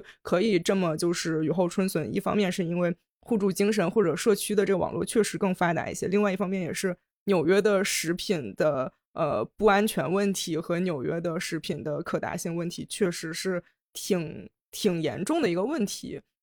就是确实是一个大家需要解决，并且不光是疫情期间需要解决，而是真真的就需要去解决一个问题。所以这也是冰箱一直还在运营。包括我们采访到有有的组织者说，疫情之后其实需求量更大了。然后纽约在呃二一年进行了一个。调查中也显示，其实有一百六十万的人在在纽约市在面临着那个食品不安全的这样的问题，所以这个问题还是挺严重的。嗯嗯嗯，我想补充一点，小王刚刚说的这个食品不安全，就它的英文其实是 food insecurity，然后我一直对它的这个中文翻译不太满意，因为你说 食品不安全，你可能第一想到的是这个食品本身的质量问题，但其实它描述的是一种没有办法呃获取到新鲜的健康食品，而处于一种不安全的。状态下的这样一个人的状况，所以就是呃，我们可以就是因为食品不安全现在已经是一个比较公认的一个翻译方式了，就是我们就可能在使用这个翻译的时候，就是可能要就是不要聚焦于食物本身，而忽略了就是人和食物的关系。这样，嗯嗯，那我觉得可能可以顺着这个来讲一下，就是。那美国，呃，反正我没有去过哈，但是 有听过很多，包括看一些书里面有有很多这种批判啊，美国的这个快餐食物文化的，呃，那其实从冰箱也可以去看到一些这种食物的一些问题，就包括我们之前有讨论过，像美国的一些食物沙漠呀什么这些，它其实也都是在表现出了美国的一些食物体系问题。因为你们在那边生活，那可不可以分享一些就是你们对这些的一些观察呢？嗯，我们说到就是，呃，美国这个快餐大国，就是可能对消费快餐的人群有一个刻板印象，就是感觉他们大部分是有色人种，然后贫困人群，然后可能大部分都比较肥胖。但是实际上，就是如果把它放到食品体系下去看，它是有非常丰富复杂的原因的。就如果从文化上来说，就之前有个学者叫 Janet Fitchen，他写过一篇文章，里面就提到了，就是。既然大家对美国食物的就是认定的这个概念，就是它是以汉堡、薯条为主的这些垃圾食品，那么穷人他也是美国人，你即使给他提供很多丰富的食物，你不可能指望他每周一周的每天都吃全麦面包，就是他可能也需要吃一些让他觉得他是美国人的这样一些食物，然后这个既定的印象就是美国是一个吃汉堡、薯条的地方。所以，就是他们可能为了满足自己这个文化身份认同的需求，他们也会倾向于去吃这些食品。另外，从就是政治和经济的角度上来说，有色人种和穷人生活的区域，他们是不是能够买到或者买得起新鲜的食物，也是一个很关键的原因。就刚刚呃，静提到的这个食物沙漠。嗯，就是其实现在有新的概念，说是食物沼泽，就是区别在于，就是食物沙漠可能是获取方食物的方式极其有限，甚至没有；但食物沼泽的话，就是它英文是 food swamps，就是指的是获取食物的方式非常有限，且集中在速食、快餐和高加工食高加工的食品。那为什么用沼泽这个概念？我觉得也很有意思，因为它有高度的欺骗性，就是让你觉得哦，好像是能吃得到东西的，不像沙漠那些那样贫瘠。但是它很容易让你越陷越深，然后你可能就长期以往的就是使用这些高加工的食品。那么就是其实在这两个概念之后，有更激进的食物学者，他还就是或者是社会学者，他还提出就是。你用沙漠和沼泽这两个概念也是不妥当的，因为你预设了这两个是自然形成的概念。因为，呃，就是贫困和贫困人群，它的它的一个聚集可能是一个人为的现象，所以他们会希望使用呃 food apartheid，就是 apartheid 它是种族隔离的意思，他们希望用这个这个术语去。表述现在的食物不平等的关系，因为他们认为这不是一个自然形成的这个区域，它天然就缺乏食物的状况，而是你不让这个区域，呃，有更新鲜、更呃友好的食物存在，这是一个政治的情况，这是一个人为的现象。就是就是我们可能在呃，就和刚小王之前小王应该也提到，就是消除对呃处处于 food insecurity 这个状态下的人存在一些刻板印象，可能我们对。呃，经常消费快餐或者消费高加工食品的人群也同样存在这样的刻板印象。然后我觉得，呃，像冰箱这种社区冰箱这种模式，都是一个就是很好的可以帮助人们去打破这些刻板印象的一个方式，也让人人们真正意识到，就是它很多问题的存在是系统性的，而不是而不是呃大家可以自由选择的。是的，我感觉就是小艾刚刚说到这几点，就是它，比如它是政治经济政策上的，也是文化上的，就呃，包括冰箱在历史上，它其实就是一个非常宣扬美式文化的这么一个东西，然后。它曾经被视作是就是美式家庭的一个非常中心的东西，包括以前会有就是艺术家或者建筑师被专门任命就去宣扬美国美式生活方式、美式文化。然后当时就有一个建筑师，他就做一个冰箱展，然后就是为了展示看我们美国的冰箱就是这么丰富的选择，然后这就是我们的美式生活。我们打开冰箱，然后里面什么都有，可能有半成品的食物，我们就简单一加工就有了。就我们美式生活。这么富足，然后这么方便，它其实就是对文化的一个宣扬，它也造成了大家好像更就是习惯性的觉得，OK，这是美食食物，然后我要去买这个，然后这个又方便又挺好，就是对对这些食物，它可能最初是很多正面的这种宣传，然后另外一方面就是它也是结构性，包括人口啊、经济上面的因素，然后也包括你由于整个社区的，比如说经济的历史遗留的问题之类的，你整个社区。它可能就不是，比如可步行的，或是呃更有社区连接的。然后包括我们在城市设计的时候也，经常说，你去建一个可负担的房子，就所谓有可负担的房子，它的定义非常简单，就是比如你的租价是就是比市价更便宜，然后你可以申请，大家就觉得 OK，我有这个可负担的房子就解决问题。但问题是你没有做一个可负担的社区，那么人还是被迫，因为你近距离之内没有。便宜的可负担的食物，没有可负担的各种生活用品，那么你就得开车，你开车你就得去到老远，然后去买那些更便宜的东西，然后你的碳足迹啊，各种东西，就这些全都是一个环的，所以你就没有办法去过一种可持续的生活。然后食物上也是这样的，就是包括纽约有一些呃政策支持，就说就对新开的杂货店有一定的补贴什么的，但大家的问题不是，就是杂货店短缺确实是个问题，但是主要的问题是。你没有形成这个系统，或者你杂货店里的食物就不是我呃文化上更亲近的食物，或是价格上可负担食物，那么我就就是你光去建立更多的这些是没有没有帮助的。哎，我我想接着小王的这个讲，因为我们之前聊过，就是城市罐头有做过一期厨房的节目，我们里面就很深入的聊了那个冰箱作为一个生活方式的这个东西。然后今天就是其实听你们聊完社区。社区冰箱这个事情，我觉得其实可以把冰箱理解成一个就是散布在所有人家里的家电组成的一套城市的基础设施网络。实际上是，就是呃，其实刚才小王讲的也是这个东西了，就是呃，冰箱的普及，它其实一开始的初衷就是为了解决城市的食品安全问题的，就是因为以前城市是很容易陷入饥荒当中的嘛，就是城市是最容易的，就是一旦出现那种公共事件，然后。如此集中密集的人口，然后就是被切断了外部供应之后，是是是非常危险的。然后冰箱就是可以让你，呃，保存足够多的食物，足够长的时间，然后呃，然后给你足够高质量的这这样子的生活。但其实很有意思的就是，冰箱在美国城市里的发展，它后来恰恰就是起起到了某种程度上反作用，就是它反射这个城市空间，就是因为呃每个人家里的冰箱越来越大，可以塞越来越多的东西，然后它就反推着整个食品工业朝着就是越来越工业化，然后越来越集中的方式，然后比如说你本地的、你更近的这些农场、这些供应商们的呃产品没有办法在价格、在各种各样的优势上面。呃，打败沃尔玛，打败各种各样这种大的全这种全球是就是全球的这种供应商，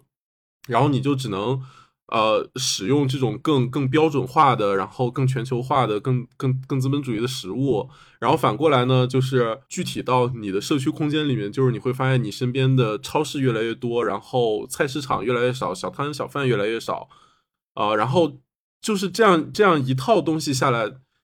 让系统反而变得更脆弱了，就是你高度的依赖冷链运输，高度的依赖这些呃连锁的超市巨头们，然后你的身边没有一个真正服务你们社区的食物的供应商，然后就变成了，就就完全变成了，就这个东西变成另外一套东西。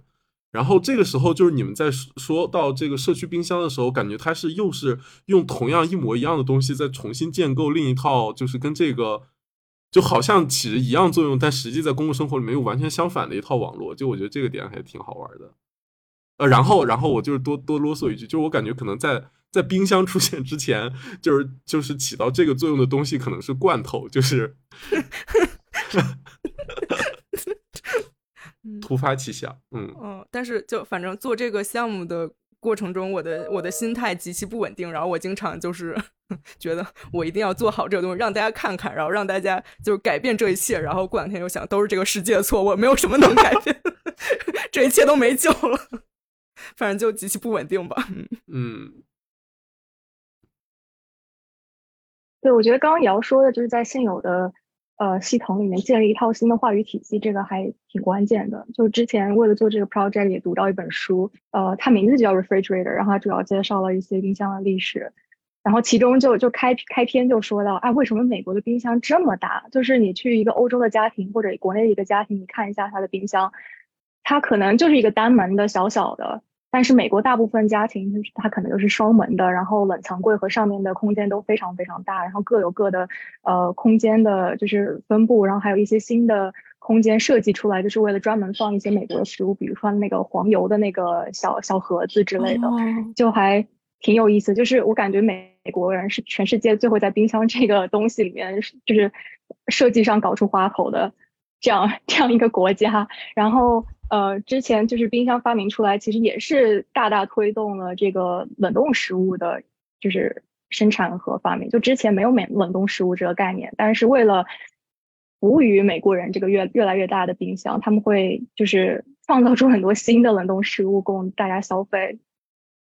对，所以就是这个就是社区冰箱，它其实呃回归了它冰箱本来的一个用意吧，就是它可能就是一个带带冷藏的储物柜，供大家就是拖延一点食物保鲜的时间，然后可以让大家呃拿取食物。就我记得《明日之路》之前的播客也提到，就是可能冰箱是一个你放东西放进去很快就会消失、会忘记的这样一个空间，但是在社区冰箱的这样一个呃。物件内部就很少会出现这样的情况，因为呃，首先它有一些冰箱门，它都是透明的，你可以很直观的看出里面有什么，就是不是自己需要的东西，就很少会呃让一些东西隐藏在里面消失。然后其次，它使用频率也非常高，就是大家会大家会关注里面一些新鲜的食物，然后马上把它取走吃掉，所以也很少会出现对家用冰箱堆积食物的这样一个现象。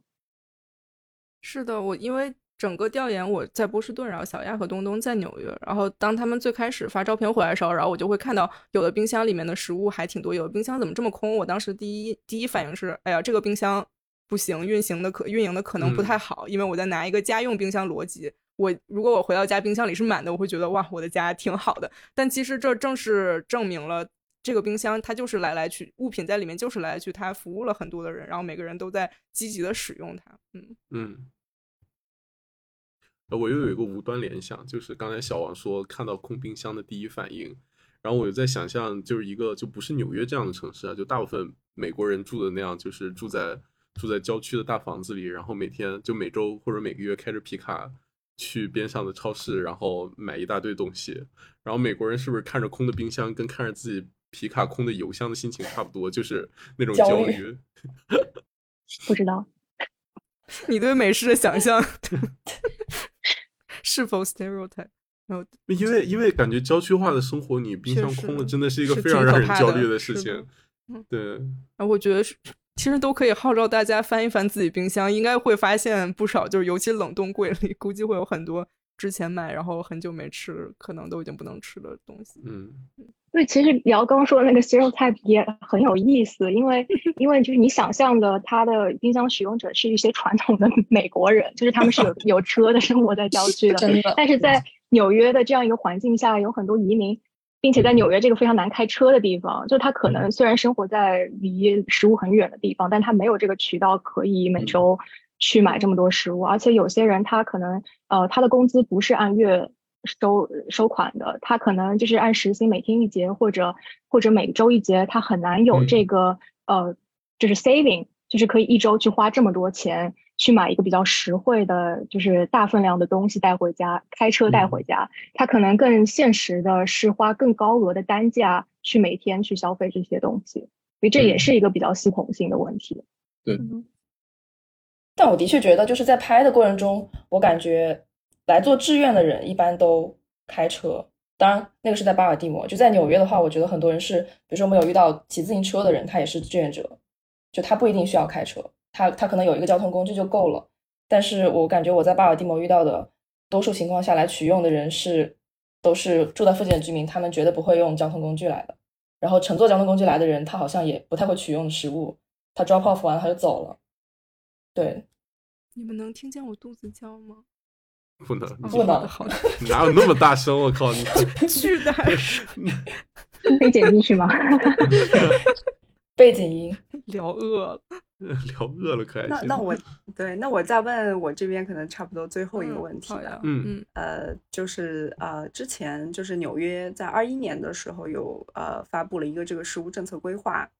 它是一个十年的食物政策规划。我当时看到的时候还觉得挺震惊的，就是第一次看到一个城市还给食物做一个规划，就感觉是挺有意思。然后当时我还在媒体工作，嗯是呃和另外一个机构一览中山小他们那边的翻译志愿者合作，就让他们把这个政策呃给翻译出来了。呃当然，我看着这个规划哈，觉得是挺好的，但是我就不知道你们在那边生活有没有感受到这个规划是有用的。嗯，呃，感觉可以介绍一下，一方面是美国整体的一个政策，就是美国一一直长期有的一个政策，就大家经常去超市或是呃餐厅，有的时候能看到上面有一个 logo 写着 SNAP。就 SNAP，呃，它是补充营养援助计划的一个缩写，然后这个是其实可以简单理解为一个食物券儿，然后它可能每个州的呃，就是你可以申请的标准不同，但基本就是你是一个低收入人群，然后你去申请，然后你就可以拿这个券儿去在特定的地方购买食物，这个是一个美国长期的全国性的一个可能比较大的一个解决方式吧。然后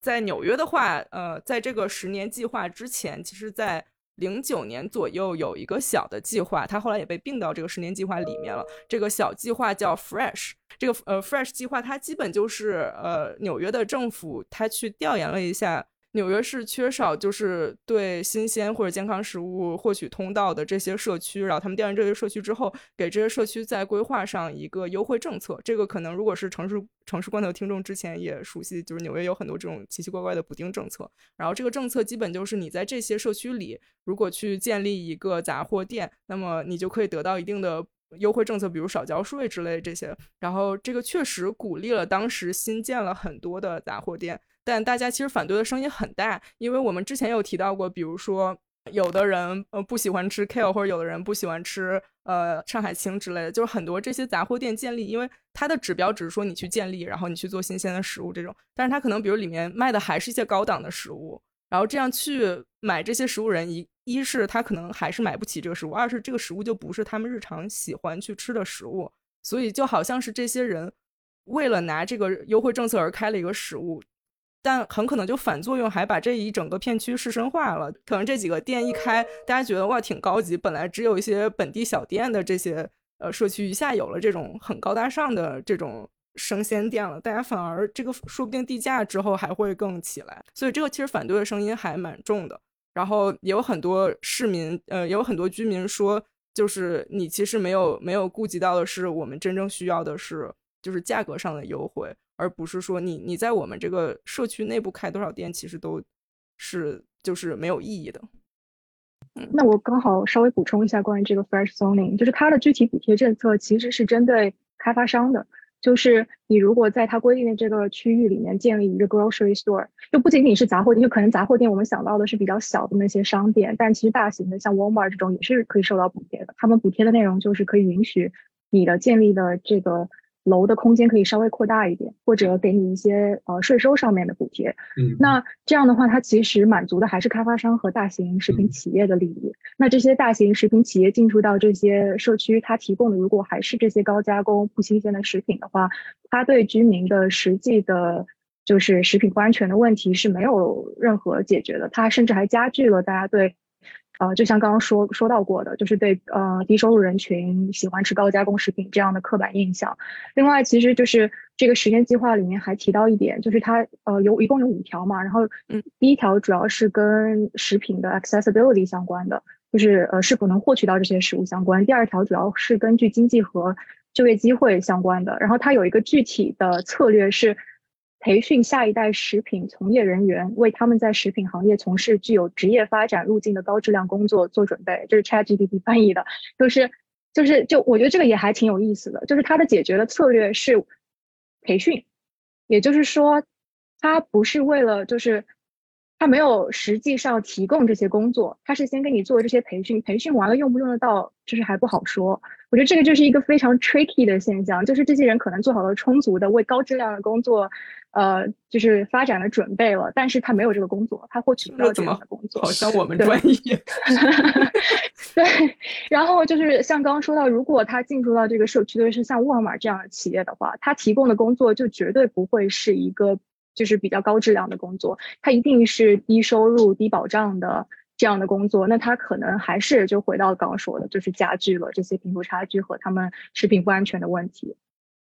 是的，然后但是呃，其实我我在看这个。政策嘛，我们可以就是总体说一下。第一个是刚刚小亚提到的，刚刚小亚提到就是呃有更多可获取食物的通道。然后我刚刚提到 Fresh，然后包括 Snap，其实都属于这个里面。然后第二个是就业机会，第三个是就是整个供应呃整个供应链的现代化和就更高效的这些改动。然后第四个是就是向更可持续的方式呃方向去发展。然后第五个是更多的支持就是。关于粮食政策的呃系统和知识这方面的支持，我不确定这个计划它发生的原因是不是跟 Fresh，因为 Fresh 是零九年开始的嘛，我不确定是不是跟 Fresh 收到的批评有一定的关系，因为 Fresh 它本身就是一个呃出发点比较单一，然后衡量也比较单一的这么一个政策，呃，我我推测是有可能，因为这个可能政府也意识到它是一个系统性的问题，你没有办法通过一个就单单增加。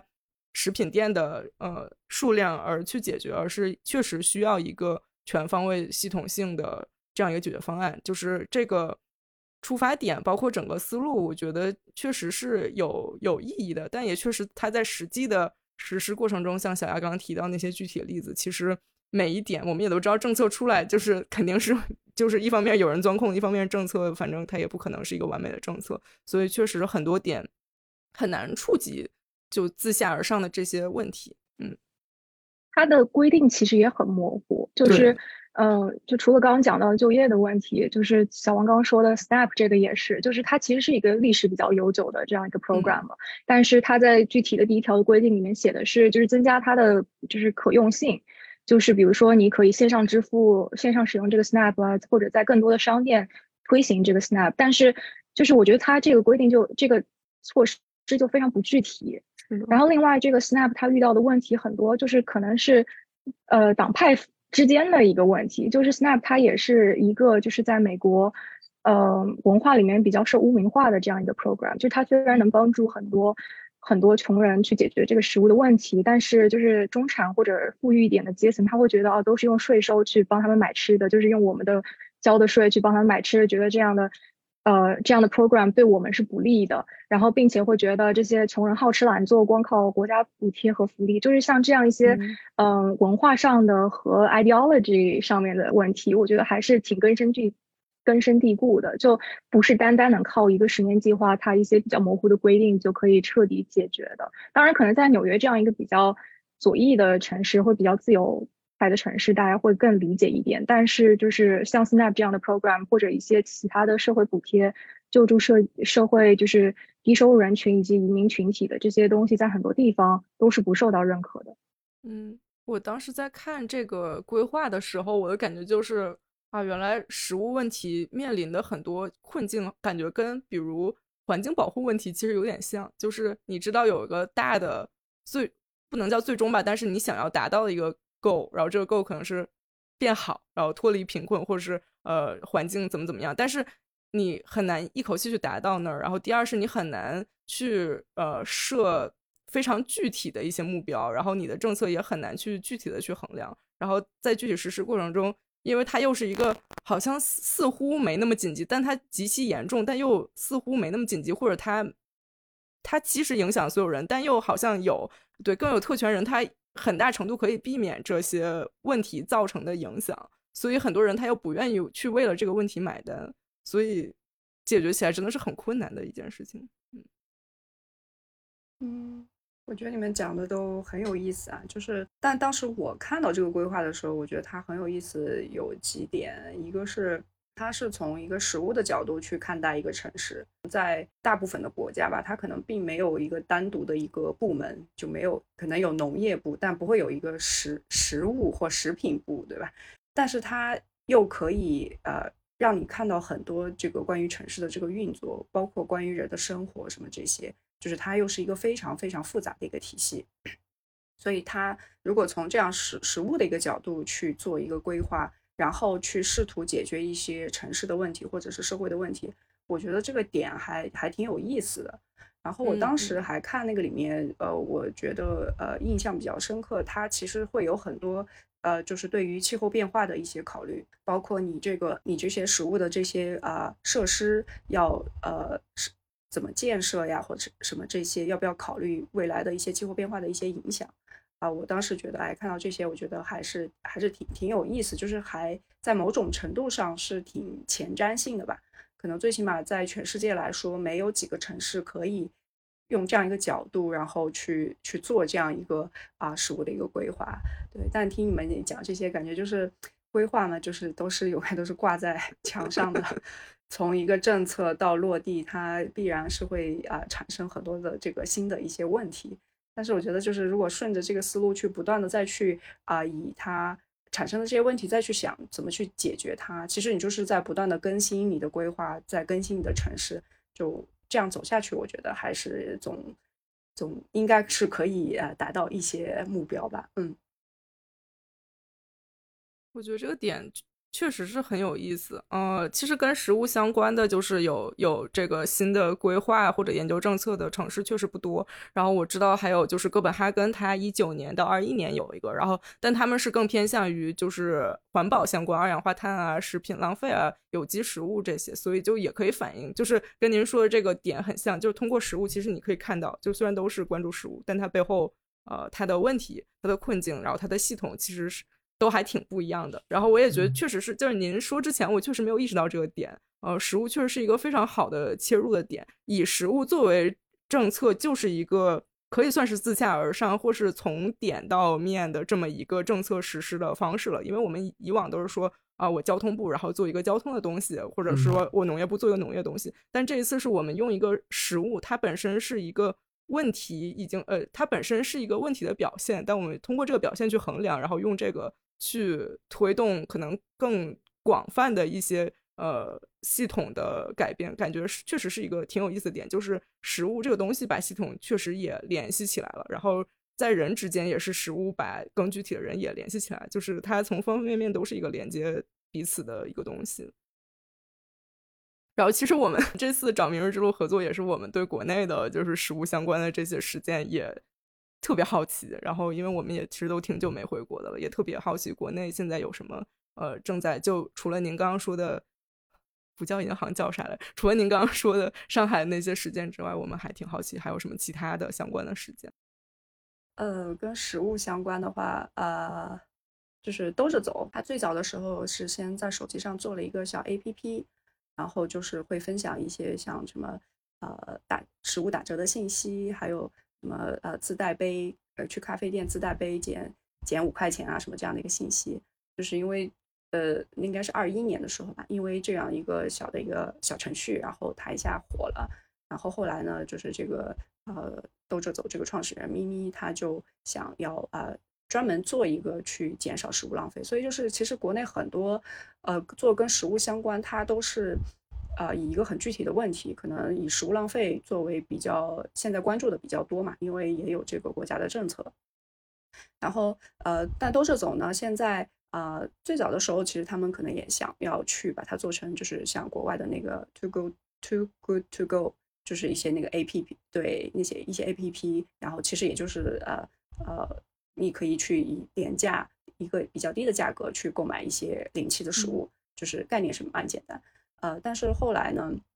这个兜着走就呃，他现在其实是换了一个方向，他现在可能更多未来会想要把它做成一个社群的一个平台。就是因为呃，怎么讲？你要走这个商业模式的话，可能是需要去呃拉投资，然后是需要有有这个呃投入，要有资本，然后这个东西才能慢慢做起来。所以这两年其实国内还有另外呃，我听到的应该有有两个，有可能会更多，就是他们就是走商业模式了，就是跟那个国外的那些 A P P 一样，就是去跟所有的这些商家还有品牌去谈合作，然后我来卖一些这个便宜的食物，对，就是。你就会发现，就是其实刚开始大家是一样的想法，但是走出来两条路。那一条路呢是有资本的投入，另外一条路呢没有资本的投入的话，那就是啊有另外的一些方式吧。呃，然后国内其实这两年非常火的这个概念是临期食物，呃，因为有一些这个连锁的一些超市，像好特卖呀什么这些，呃，就是呃。他们找到一些一些市场上的一些货源来可以处理这些临期食物，所以他打的还是一个减少食物浪费的这样一个概念。然后，但是就是这个在国内就意外的很受欢迎。然后不知道是不是和这个消费降级有一定的关系。然后年轻人觉得哇，我可以省到钱，我可以用更便宜的钱买到跟以前一样的食物，那我就是赚到了。就是以这样一个心态，所以这个产业现在是发展的是应该是很很快很好，就是这个连锁店已经非常非常多了啊。其实临期食物这个也很有意思，我我家是在虹口区，然后我之前每次就是如果经过四川北路，就那边有一个路口，就是全都是卖临期食品的商店，就是感觉它历史已经非常久了，就是去会去光顾的都是一些上了年纪人，年轻人其实不是特别多。然后我感觉可能就是这两年的临期食品商店，它是把它换了一种形式做出来，让它可以去更吸引年轻的消费者。就如果从这种方面去减少食物浪费也挺好。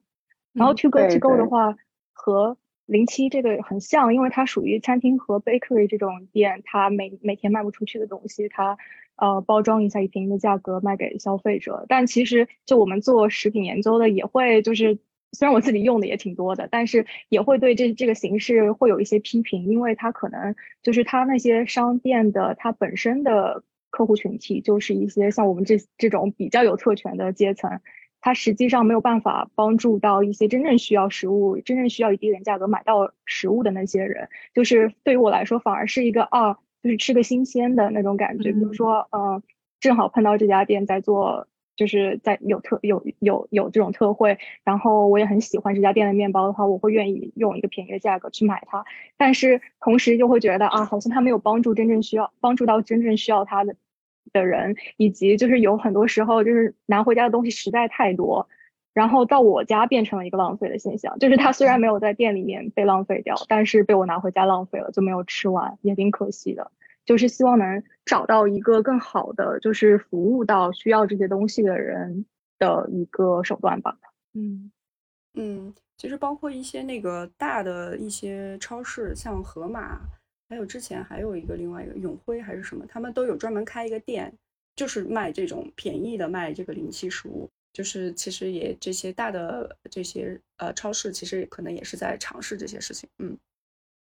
对我之前我出国之前逛过绿地，就是我不知道现在还有没有，他们也是会在就是结账的位置放一个货架，是放一些店里面快临期的食品。然后对由于他们卖的东西主要就是一些进口比较高档的东西，就是他们临期的东西很也很自然是那些呃食品，就这个也还挺有意思的，就是根据每一个店它自己的情况会有一些不同。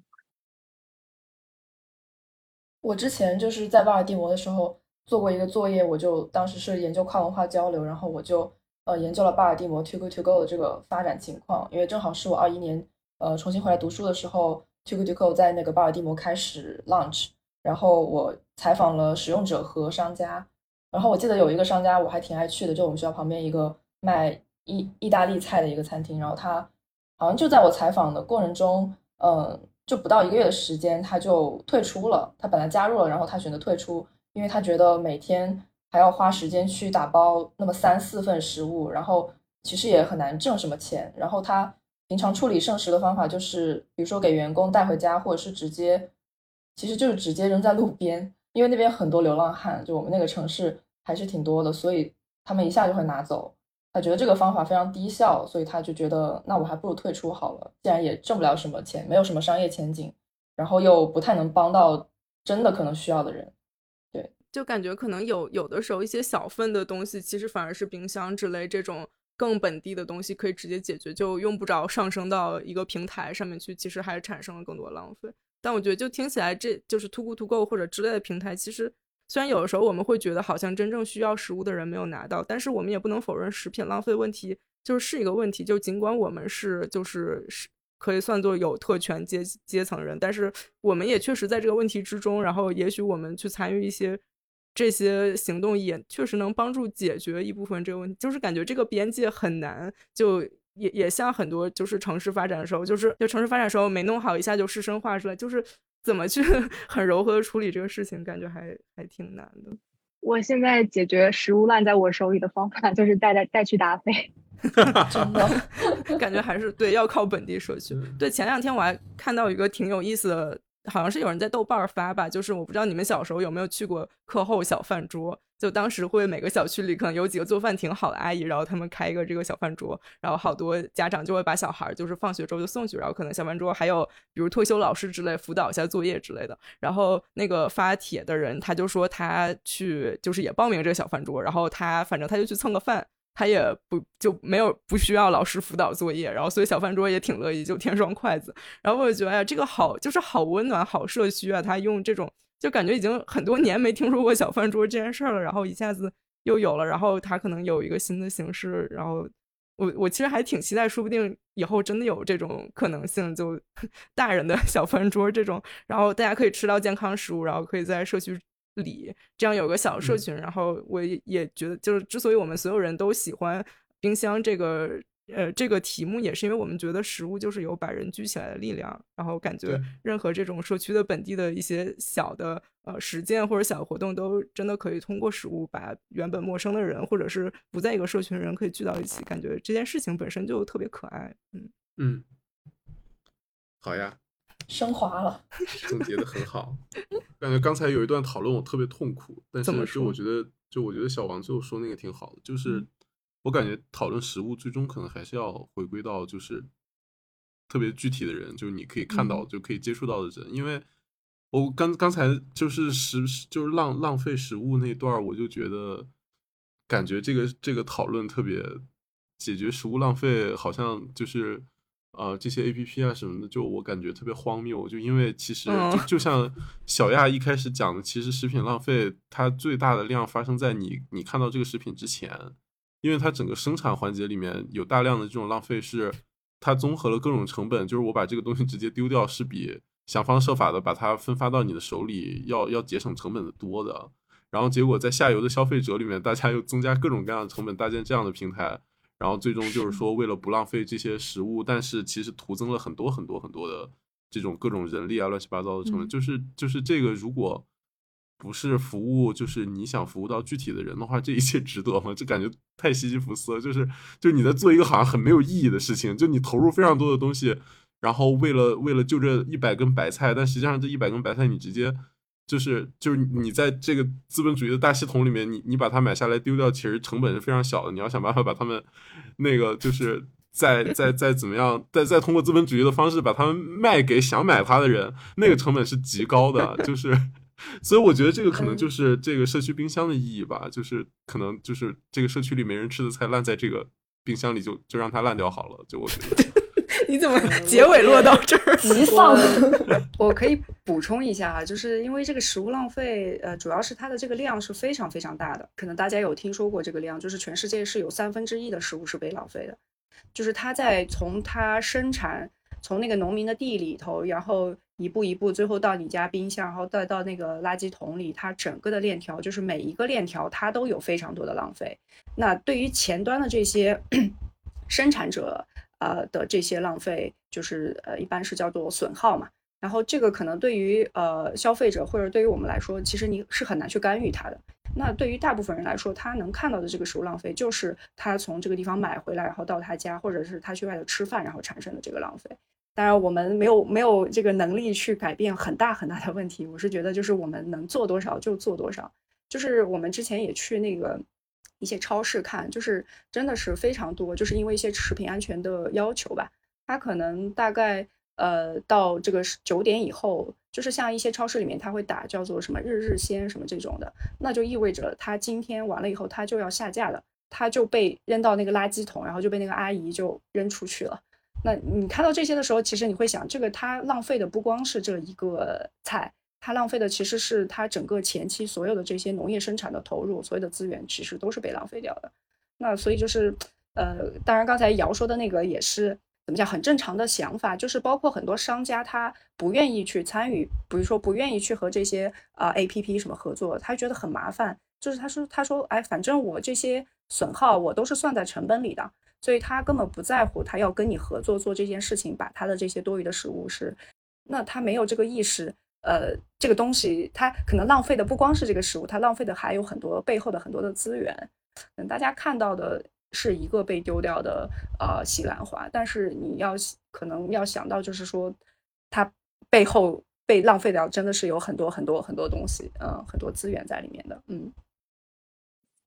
而且这部分的浪费其实是作为消费者很难去阻止的浪费。所以，我对就是现在的一些话术，就是对于消费者要减少浪费有一些不满，就是你其实是把责任转嫁到了消消费者身上，然后一些更上层的、更深层次的原因你没有去触及，那浪费的现象就不可能缓解。对，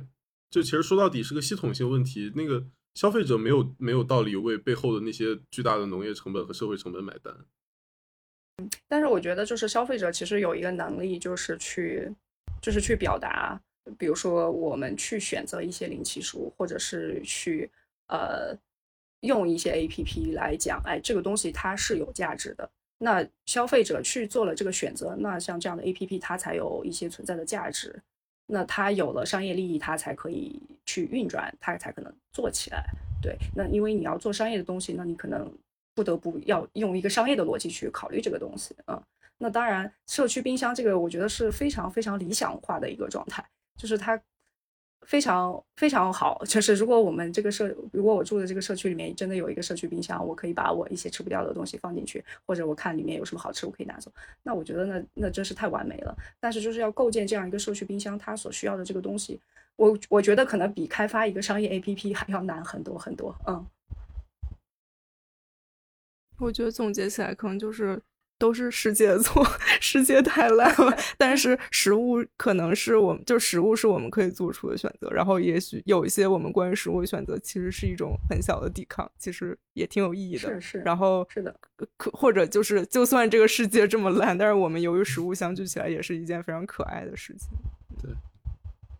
强行强行上价值，好，谢谢大家，谢谢我，谢谢。谢谢，好，谢谢大家收听，我们这期就这样。好，欢迎呃没有没有关注有台的听众，欢迎我们互相关注，对，互相关注一下。好的，明日之路还有城市罐头，好的。